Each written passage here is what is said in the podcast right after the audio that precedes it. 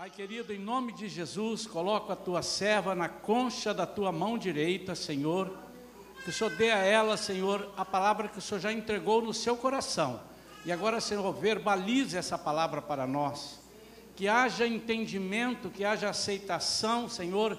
Que nós possamos sair daqui falando: valeu a pena, Senhor, estar na tua casa. Pai, tranquiliza a tua serva, porque ela sabe, só estou lembrando que quem fala é o Senhor, nós só emprestamos a nossa boca. Então, que ela não permita que a sua, a sua mente interfira na mensagem. Ao contrário, que ela seja obediente a tudo que o Senhor mandar, em nome de Jesus. Amém. Quer que eu fique aqui assim? Vai, ser, vai ficar legal, hein? Não vou poder me mexer. Não vai poder se mexer? Pode se mexer.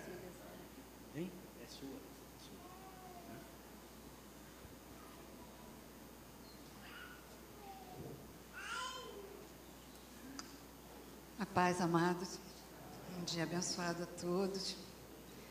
Não estava na minha agenda estar aqui nessa manhã. Mas Deus tem uma agenda.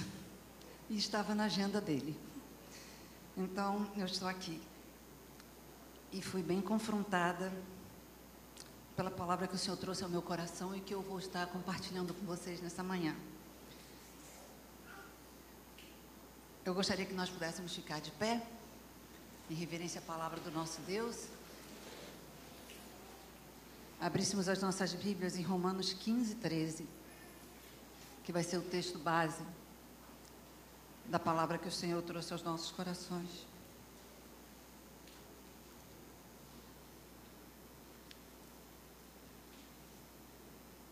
Eu anotei nos meus apontamentos a versão que está na NVI, que diz assim: Que o Deus da esperança os encha de toda alegria e paz, por sua confiança nele, para que vocês transbordem de esperança pelo poder do Espírito Santo. Amém? E eu quero ler esta mesma passagem na tradução da Bíblia Mensagem. Ela diz assim: que o Deus da esperança viva encha vocês de alegria e paz, para que a vida de vocês se encha da energia vivificante do Espírito Santo e transborde de esperança. Amém? Pai, muito obrigada pela tua palavra.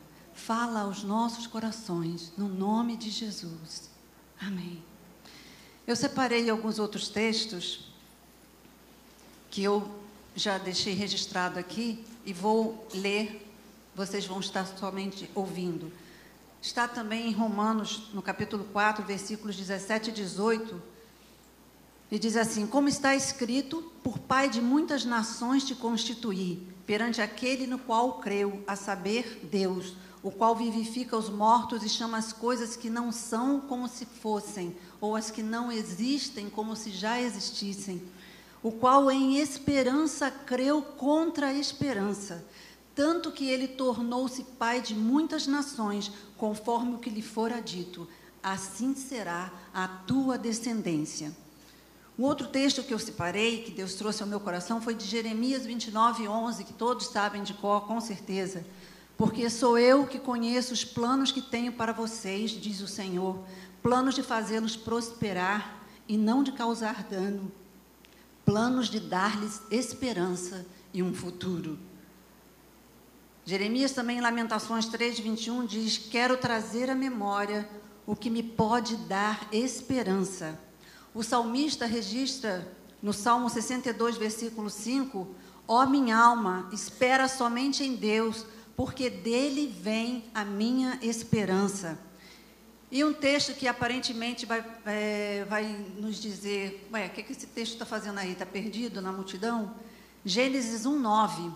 Lá no princípio, na criação, quando Deus diz às águas, ajuntem-se as águas debaixo dos céus num só lugar, e apareça a porção seca, e assim se fez.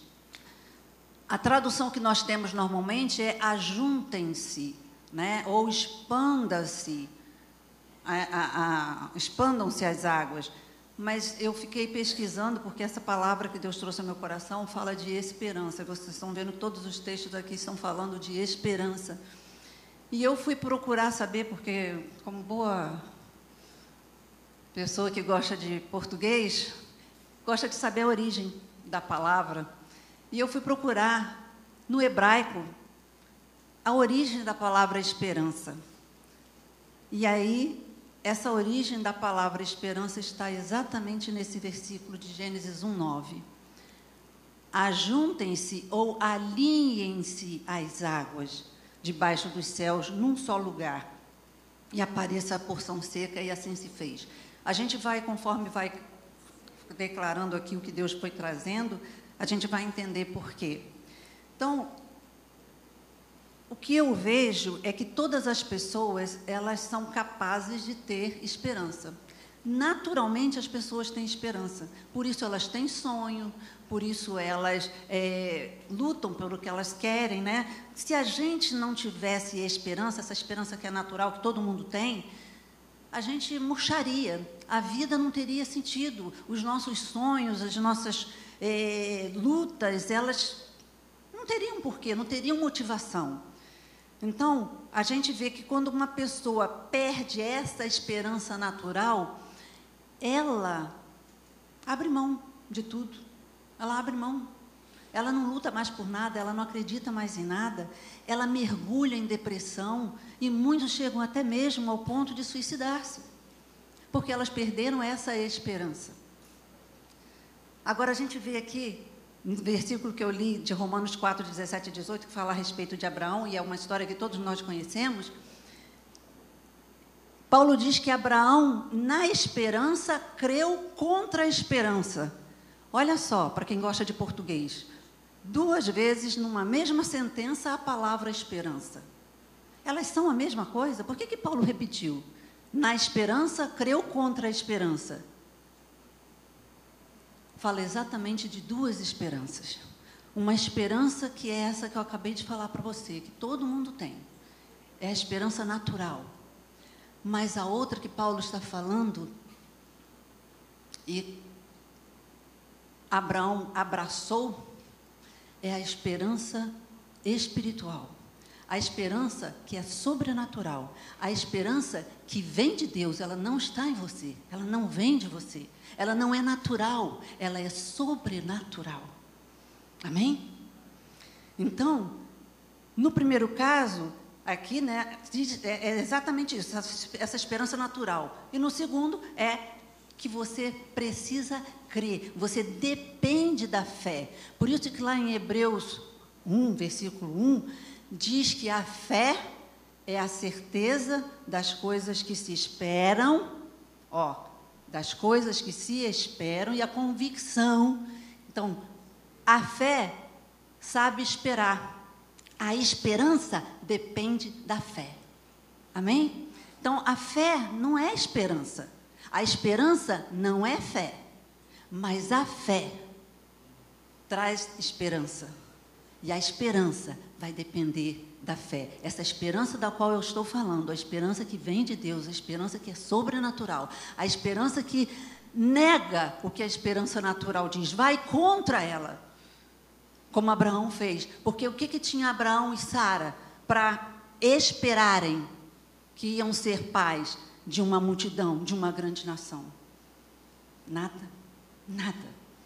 A esperança dele já tinha se esvaído de ser pai, porque o nome dele significava ser pai. E ele não sabia mais, porque já estava velho, a sua esposa já estava velha, já tinha passado o costume das mulheres para que ela pudesse engravidar, mas ele creu contra essa esperança. Ele creu na esperança que traz embutida em si a fé. Ele creu na palavra, na promessa de Deus. A esperança natural ela baseia-se nas circunstâncias. Mas essa esperança sobrenatural, ela se baseia, ela está firmada, ela está pautada na palavra de Deus, nas suas promessas e no seu caráter imutável. Nós não temos dúvida de que a palavra de Deus é a verdade, de que ela se cumpre. A esperança é, natural, ela é horizontal. A esperança espiritual, ela é vertical. A esperança natural, ela é boa, nós dependemos dela para poder realizar as coisas na vida e acreditar que vamos conseguir. Mas a esperança espiritual, ela é muito melhor, porque ela vai além dessa esperança natural. Ela não só vai além, como a gente viu na história de Abraão, ela vai contra ela também. Então, nós precisamos ter essa esperança que vai além, porque essa esperança natural, quem já ouviu a expressão que a esperança é a última que morre? Ela é a última que morre, porque essa esperança natural, ela morre mesmo. Chega um dia que você cansa. Engraçado como Deus é tremendo. Eu vinha conversando com a Miriam no carro e tudo que eu estou falando aqui agora. Ela conversou comigo sem nem saber. Eu digo, Senhor, confirma, fala. Augusto sobe aqui e fala do versículo que Deus me deu, que nós vamos citá-lo daqui a pouquinho, lá de Isaías. Né? Aqueles que esperam no Senhor. Esse esperar é no sentido de ter esperança. Então, o nosso Deus, ele é Deus que confirma aquilo que ele fala aos nossos corações. Então, essa palavra esperança, você pode não encontrá-la escrita exatamente nessa forma esperança, mas você vai ver que toda a palavra de Deus, de Gênesis a Apocalipse, está permeada de esperança. E como eu falei, em hebraico, há duas palavras que significam esperança. Uma é tikvá e a outra mikveh. Tikvá aparece algumas vezes como expectativa, coisas esperadas, resultado, mas também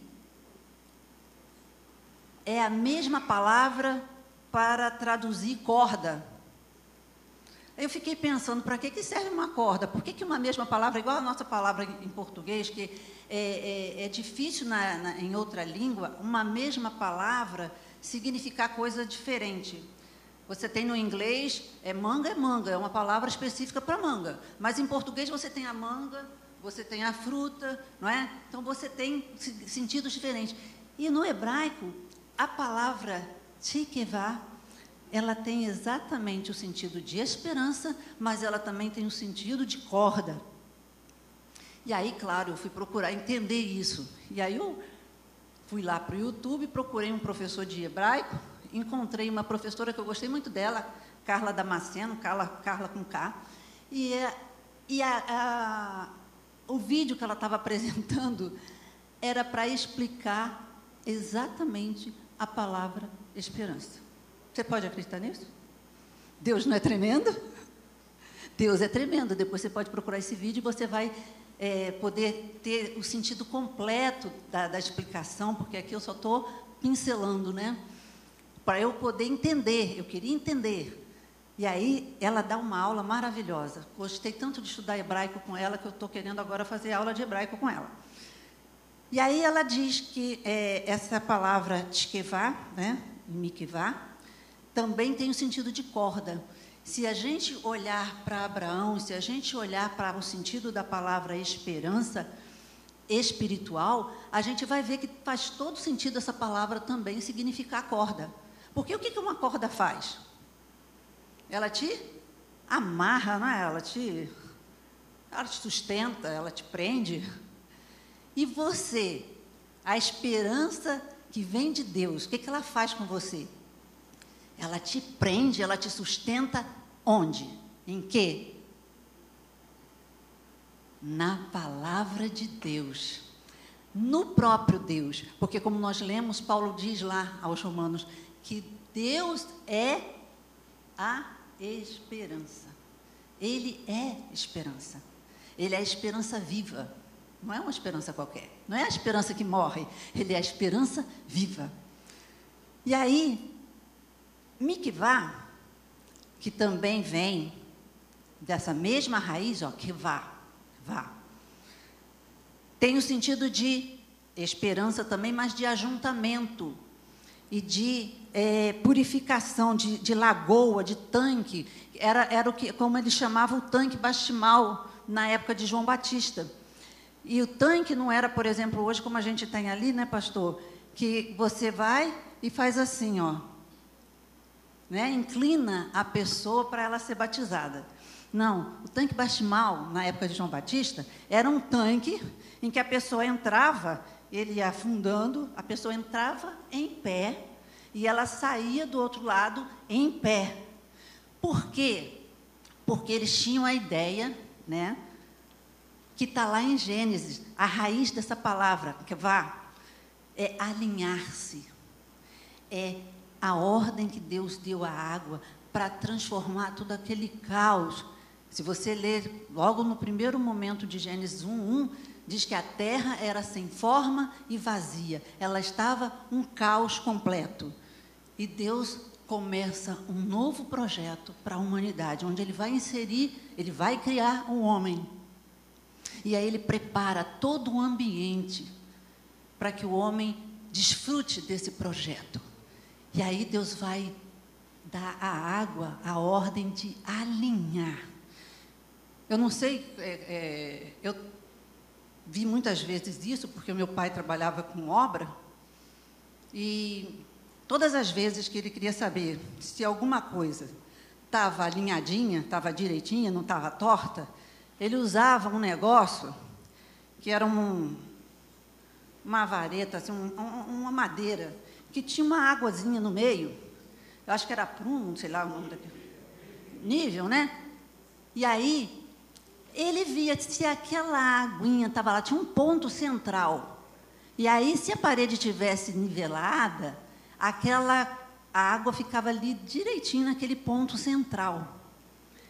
Uma vez eu estava falando com alguém que estava fazendo obra na minha casa, eu falei assim, isso aí está torto. Não, está tá direitinho. E aí, jogamos água. Quando jogamos água, a água se empoçou num pedaço lá. No pedaço que estava fora de alinhamento. Porque a água foi ordenado a alinhar. Então, mesmo que você vire um copo com água, e ela explica isso, dá esse exemplo exatamente lá, de ainda que você vire um copo, a água vai, escorre, mas ela fica alinhadinha. Quando você olha para o horizonte, você está de frente para o mar, você olha, tem onda, mas você olha o que, que você vê? Tudo direitinho, tudo uniforme, você não vê. Você vê a onda aqui, quando você está aqui na beirada da, da, da, da praia, do mar, você vê.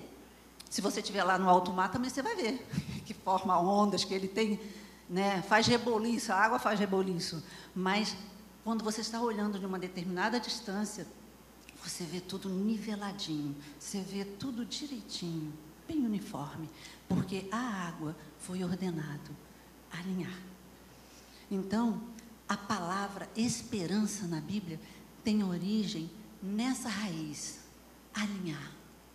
Então, esperança, a esperança bíblica, ela tem significado de alinhar-se. Alinhar-se a quê? Alinhar-se à palavra. Alinhar-se ao que vem de Deus, alinhar-se ao que é eterno, alinhar-se aos propósitos dele para mim e para você. E Deus, quando fez tudo isso, ele fez com propósito tanto para mim e para você, mas como para a humanidade, o universo de um modo geral. E todas as coisas vão fazer com que este projeto se cumpra. Tanto aquele que é individual, como esse que é geral. Então, quando Deus permite situações na nossa vida, Ele não está somente trabalhando na minha vida.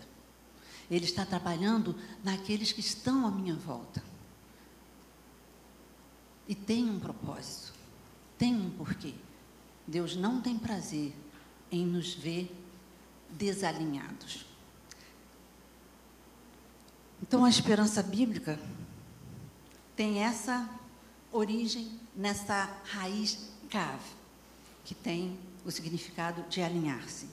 Então, quando a gente está alinhando a nossa esperança com aquilo que a palavra diz, com as promessas que Deus tem na Sua palavra, de uma forma individual, mas também de uma forma que é geral, eu vou colocar essa esperança na direção certa.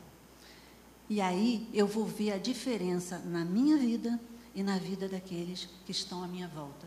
Não só na sua volta, dentro da sua casa, não. Vai ser na sua família, vai ser na sua vizinhança, vai ser na igreja, vai ser no ambiente onde você trabalha, vai ser no ambiente onde você estuda. Vai haver uma diferença. Aliás, a diferença que há na esperança que as pessoas têm e na esperança que o cristão tem é completamente visível. As pessoas veem quando você é um cristão. Quando você passa por crises, a sua reação é diferente daqueles que não têm a esperança que vem de Deus. Quando a gente olha para o mundo que a gente está vivendo, a gente só vê convite à desesperança. Você concorda comigo? Se você olha para a política, está um caos. Se você olha para a economia, o mundo está um caos. O Brasil ainda está entre os melhorzinhos economicamente. Doenças. Quantas doenças que a gente está vendo aí voltando e outras surgindo e matando tanta gente. Então, a gente tem visto. Eu fico às vezes abismada quando eu, eu faço parte de alguns grupos de oração e eu fico, Senhor, tem misericórdia, dá graça, porque tem dia que eu digo assim, Senhor, eu não estou nem com coragem de orar, porque dói tanto ver tanta gente com tantas doenças esquisitas, doenças que eu tinha nunca ouvido falar e outras que a gente pensava que já estavam sendo vencidas e elas estão aí com toda a força. Quando a gente olha para a situação moral e ética do nosso país, quando você vê pessoas aplaudindo, elogiando, elevando pessoas que estão denegrindo, tanto moralmente quanto em todos os aspectos.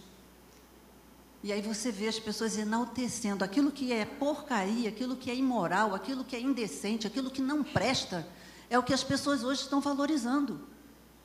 E aí a gente vê pessoas vazias, pessoas que não sabem, sabe, os valores estão todos errados, todos mudados, todos torcidos. Quando você vê proliferação de drogas, parece que quanto mais querem descobrir e resolver a questão das drogas, mais a gente vê as pessoas se envolvendo, jovens se envolvendo, se perdendo nessa questão. A violência, suicídios, depressão, tanta coisa. Então, o mundo, ele está decaído, ele está perdido. E ele é um convite à desesperança. Se a gente colocar os nossos olhos nas circunstâncias, que é o que a esperança natural nos permite fazer, é viver de acordo com as circunstâncias, a gente vai perder a fé, a gente vai desistir. Mas o convite de Deus é para que tenhamos fé. Aliás, a esperança ela é o antídoto de Deus para que nós possamos enfrentar todas as circunstâncias e nos tornar diferentes das outras pessoas que não têm essa fé em Deus, essa esperança que vem de Deus. Por que, que eu sei disso? Se eu olho lá para Jeremias 29, o texto que a gente leu, versículo 11, a gente vê que o profeta Jeremias foi chamado por Deus para ser porta-voz dele no momento em que o país estava em crise total política, moral, ética, social, tudo. Eles perderam, o povo tinha perdido tudo. Eles tinham perdido a terra, eles tinham perdido o templo, eles tinham, é, eles estavam passando fome, eles estavam morrendo por pestes, eles era guerra. Alguma coisa em comum com os dias que a gente está vivendo? Mas aí Deus chama, chama Jeremias e manda ele lá. Não só diagnosticar a causa daquele caos, mas também levar Jeremias a dizer: Eu quero trazer à memória aquilo que me dá esperança. E ele foi levar aquele povo palavra de esperança.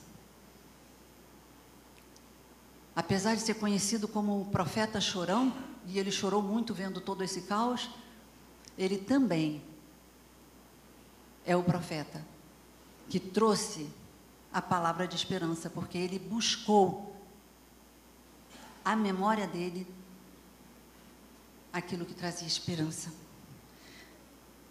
Então, o que eu fui confrontada nesta semana, quando eu fui orar, a respeito de estar aqui pregando, eu falei, bom, se eu conseguir que Deus fale comigo que é para falar, eis-me aqui. E quando eu acabei de orar, já estava na minha mente essa palavra, esperança. Então, eu estou aqui nessa manhã como instrumento de Deus para trazer ao meu coração e ao seu coração essa palavra, esperança. Porque nós estamos vivendo num tempo em que as pessoas estão dizendo: eu não tenho mais esperança, eu não acredito mais em nada. A gente ouve dia após dia pessoas entrando em depressão, pessoas se suicidando, pessoas, inclusive, que estão dentro das igrejas e que estão em depressão e que estão em, se suicidando, que estão em desesperança. Nós estamos vivendo num tempo em que as pessoas estão sendo dominadas pelo medo, pela ansiedade.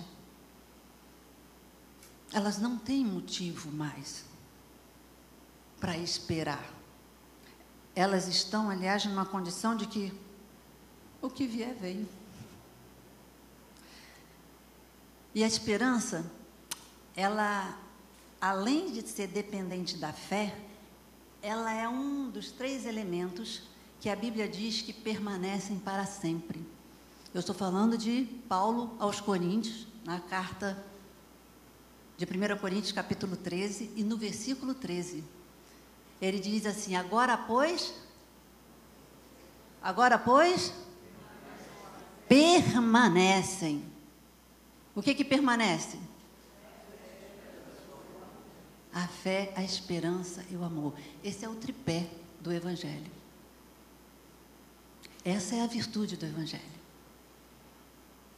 Eu e você não estamos perdendo tempo. Eu e você estamos crendo contra a esperança, porque nós temos o Deus da esperança. Nós temos o Deus que nos dá motivo para ter esperança. Amém? Então, para um cristão ter esperança, é preciso saber que, não obstante as circunstâncias pelas quais ele passa, Deus tem o melhor para a vida dele. Deus tem o melhor para mim e para você. E Ele não permite que passamos, que passemos por situação que nos traz dor, que nos traz, às vezes, medo, porque Ele tem prazer em nos afligir. Não. A, no, a nossa fé pode estar sendo provada. A nossa fé pode estar sendo fortalecida as nossas motivações vão estar alinhadas, elas vão estar sendo alinhadas, não com a minha própria vontade, mas com a vontade daquele que tem para a minha vida um plano que é perfeito, que vai me trazer motivos de glorificar o nome do Senhor. Amém? Então, no dia em que eu Estava orando e que Deus trouxe essa palavra esperança no meu coração. Eu estava num momento muito crítico, porque eu estava olhando para uma situação que eu luto com ela há muitos anos. E quando eu pensava que essa situação já estava muito bem, obrigada, já estava tudo resolvido, começou tudo de novo. Aí eu falei assim, Senhor, eu estou cansada. Eu estou cansada, eu não quero mais pensar nisso não eu vou desistir. E aí, Deus vai e me coloca nessa agenda. e me dá a palavra esperança. E me confronta com uma pergunta: Você tem esperança em mim? Onde está a tua esperança? E eu vi que naquele momento eu estava me deixando levar pela circunstância, por experiências, porque às vezes a gente tem dificuldade de ter essa esperança porque a gente tem algumas experiências anteriores que não foram boas. Então, às vezes, os nossos olhos, os nossos sentimentos, eles nos enganam. E a gente, ao invés de olhar para a palavra, confiar nela e viver por ela, a gente fica olhando para a situação, para as coisas que se repetem. E se elas se repetem, é porque você ainda não aprendeu. Na escola, quando você não aprende, você não passa de ano. Você não muda de lição. Às vezes você precisa repetir. Porque você ainda não aprendeu o que Deus quer te ensinar. E eu falei, Senhor, eu creio em Ti. Eu creio na Tua palavra. Então, tenha esperança. Não desista. E é isso que Deus está me trazendo para falar para você também nesta manhã. Não desista. Tenha esperança. Tenha a motivação correta. Esteja com a sua esperança alinhada com as promessas de Deus. Porque Paulo fala, eu registrei também isso aqui, em 1 Coríntios, no capítulo.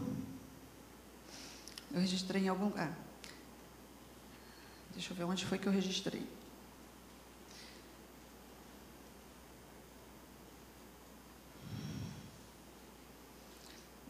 Não, sei onde que eu registrei. Tá. 2 Coríntios 1, 20.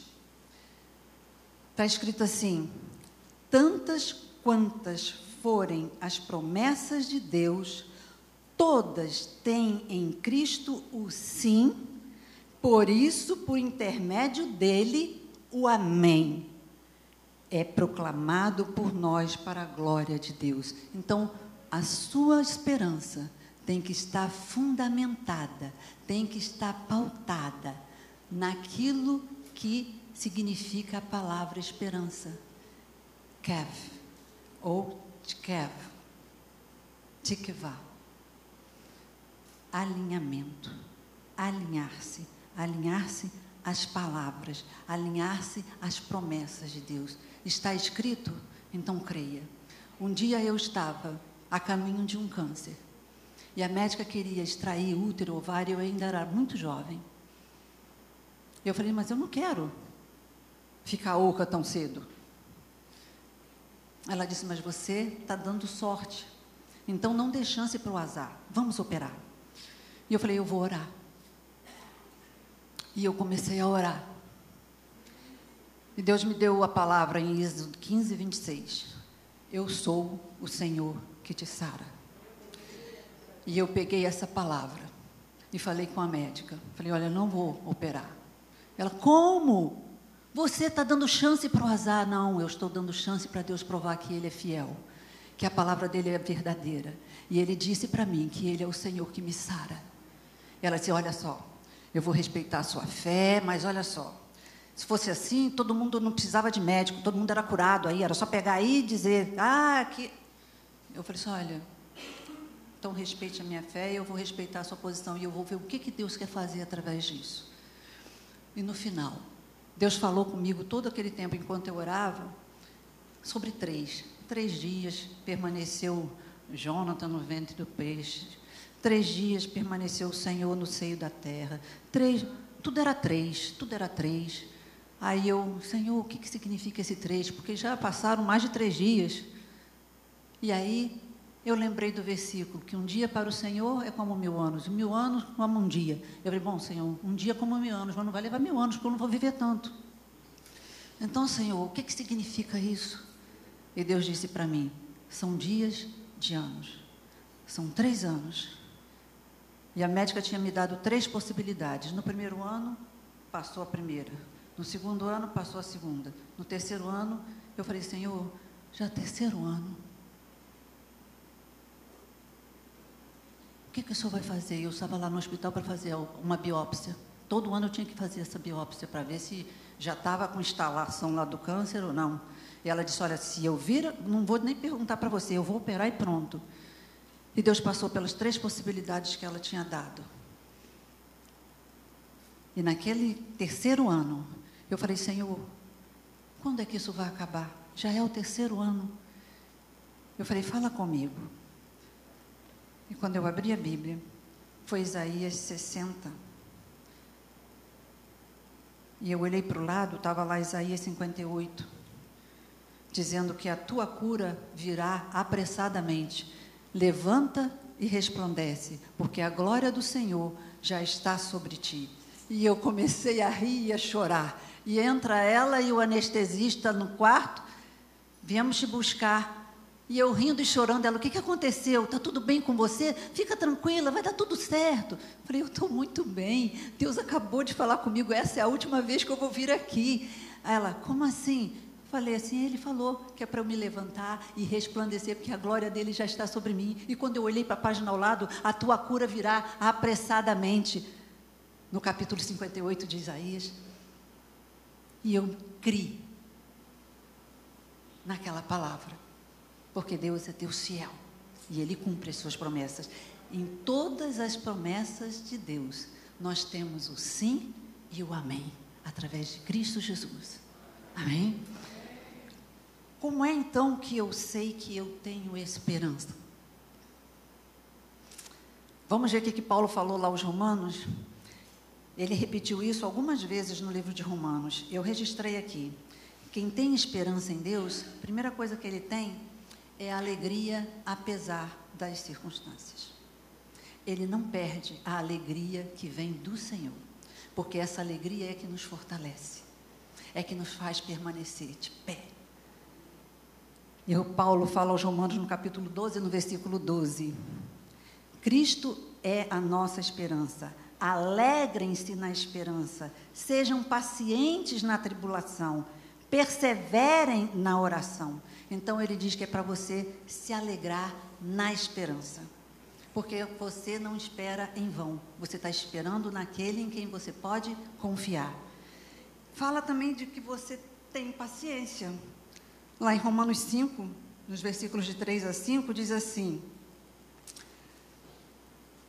é, Gloriemo-nos nas tribulações, sabendo que a tribulação produz a paciência, e a paciência a experiência, e a experiência a esperança. E a esperança não traz confusão, porquanto o amor de Deus está derramado em nossos corações pelo Espírito Santo que nos foi dado. Então, a paciência, né, a, a, a esperança, ela produz em nós né? A, a, a paciência na tribulação.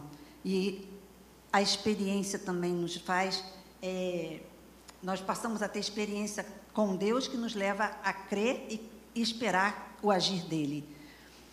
E consegue enfrentar os problemas. Por quê? Porque Deus promete dar forças para que nós possamos superar todas as dificuldades. Ele diz assim lá em Isaías 40, 31, que foi o texto que foi lido nesta manhã e que está aqui registrado, não foi colado agora de manhã do irmão Augusto, foi dado pelo Espírito Santo a ele e a mim. Os que esperam no Senhor renovarão as suas forças, subirão com asas como águias e não se cansarão eles correrão e não se cansarão, caminharão e não se fatigarão. Quando eu estava pesquisando a origem da palavra esperança no grego, é, no hebraico, eu também tive que ir para o grego. Por quê? Porque eu estava lendo um texto do Novo Testamento. E no Novo Testamento, a esperança é elpis, el, elpis, que é uma esperança que você tem uma expectativa sobre qualquer coisa. É uma expectativa que pode ser boa, pode ser ruim, pode ser triste, pode ser alegre. É uma expectativa. Você fica na expectativa. E Paulo estava falando dessa expectativa para os romanos. Mas eu fui ver também com relação à nossa própria língua, que vem do latim. E no latim é spes. Spes. No europeu é spé. No latim é spes. Que é uma confiança positiva. E que deu, deu origem ao nosso esperare, que é o verbo esperar, no sentido de ter esperança. Então, toda a evolução da palavra, ela está galgada lá na origem dela. O grego, o latim, o europeu, né? Ela foi é, sofrendo variações, mas foi tendo significados que, no final das contas, te leva a ter expectativa, a ter esperança. Então, eu queria concluir essa palavra dizendo que a esperança ela não é um pensamento positivo. Tem gente que fala assim para você: ah, pensa positivo, vai dar tudo certo. A esperança que vem de Deus não é pensamento positivo. É certeza de que tem um Deus, de quem vem a esperança. O salmista disse: Ó oh, minha alma, espera em Deus. É dele que vem a minha esperança. Então a esperança ela vem de Deus. Então é nessa esperança que nós vamos nos pautar. Num Deus que é Deus de graça, que é Deus de bondade, que é Deus de misericórdia, que é Deus de fidelidade. Ele não fala para não cumprir, ao contrário. Todas as palavras do Senhor, elas não cairão por terra, elas cumprirão aquilo para o qual o Senhor a designou. Então você e eu podemos ter esperança nas promessas do Senhor. Está escrito? Creia. Toma para você. E não desista, não abra mão. Ainda que as circunstâncias digam o contrário, creia que Deus é fiel e que Ele não falha. E no tempo próprio, Ele vai fazer aquilo que Ele já tem nos seus planos para a nossa vida. A Ana Paula Valadão tem uma gravação no Diante do Trono, onde ela fala de que, falando sobre esperança, ela fala de que nós somos como árvores, que passa por estações. E há estações, a Bíblia diz lá no Salmo 1 que nós somos como árvores plantadas junto a ribeiros, né, que no tempo próprio dá fruto. Então, uma árvore plantada, ela não somente dá fruto, ela tem o tempo de perder as folhas, ela tem o tempo de dar flores e ela tem o tempo de dar frutos. Então, cada estação da nossa vida, como árvores plantadas no Senhor, nós passamos por verão, outono, primavera, inverno. Inverno, pouca gente gosta de inverno, né? O inverno é cinzento, é triste. As árvores não estão verdinhas. Não tem flores. Mas o tempo do inverno não pode fazer você perder a esperança na próxima estação. Todas as estações passam. E depois elas se renovam. Esse ciclo vai se repetindo na nossa vida. Nós vamos sendo atingidos por verão, por primavera, por outonos e por inverno. Mas não podemos perder a alegria da próxima estação. Se você está passando por inverno, a primavera vai chegar. As flores vão brotar você vai ver frutos na sua vida. Para a glória de Deus. Embora as circunstâncias nos digam para ter desesperança, a palavra de Deus te convida a ter esperança. Creia nele. Espere nele. Eu queria falar agora com você e fazer a você a mesma pergunta que o Espírito me fez. Você tem esperança? Você está passando por dificuldade, por situações talvez que se repitam na sua vida, como eu estava vivendo e querendo já desistir, achando que eu estava perdendo o meu tempo.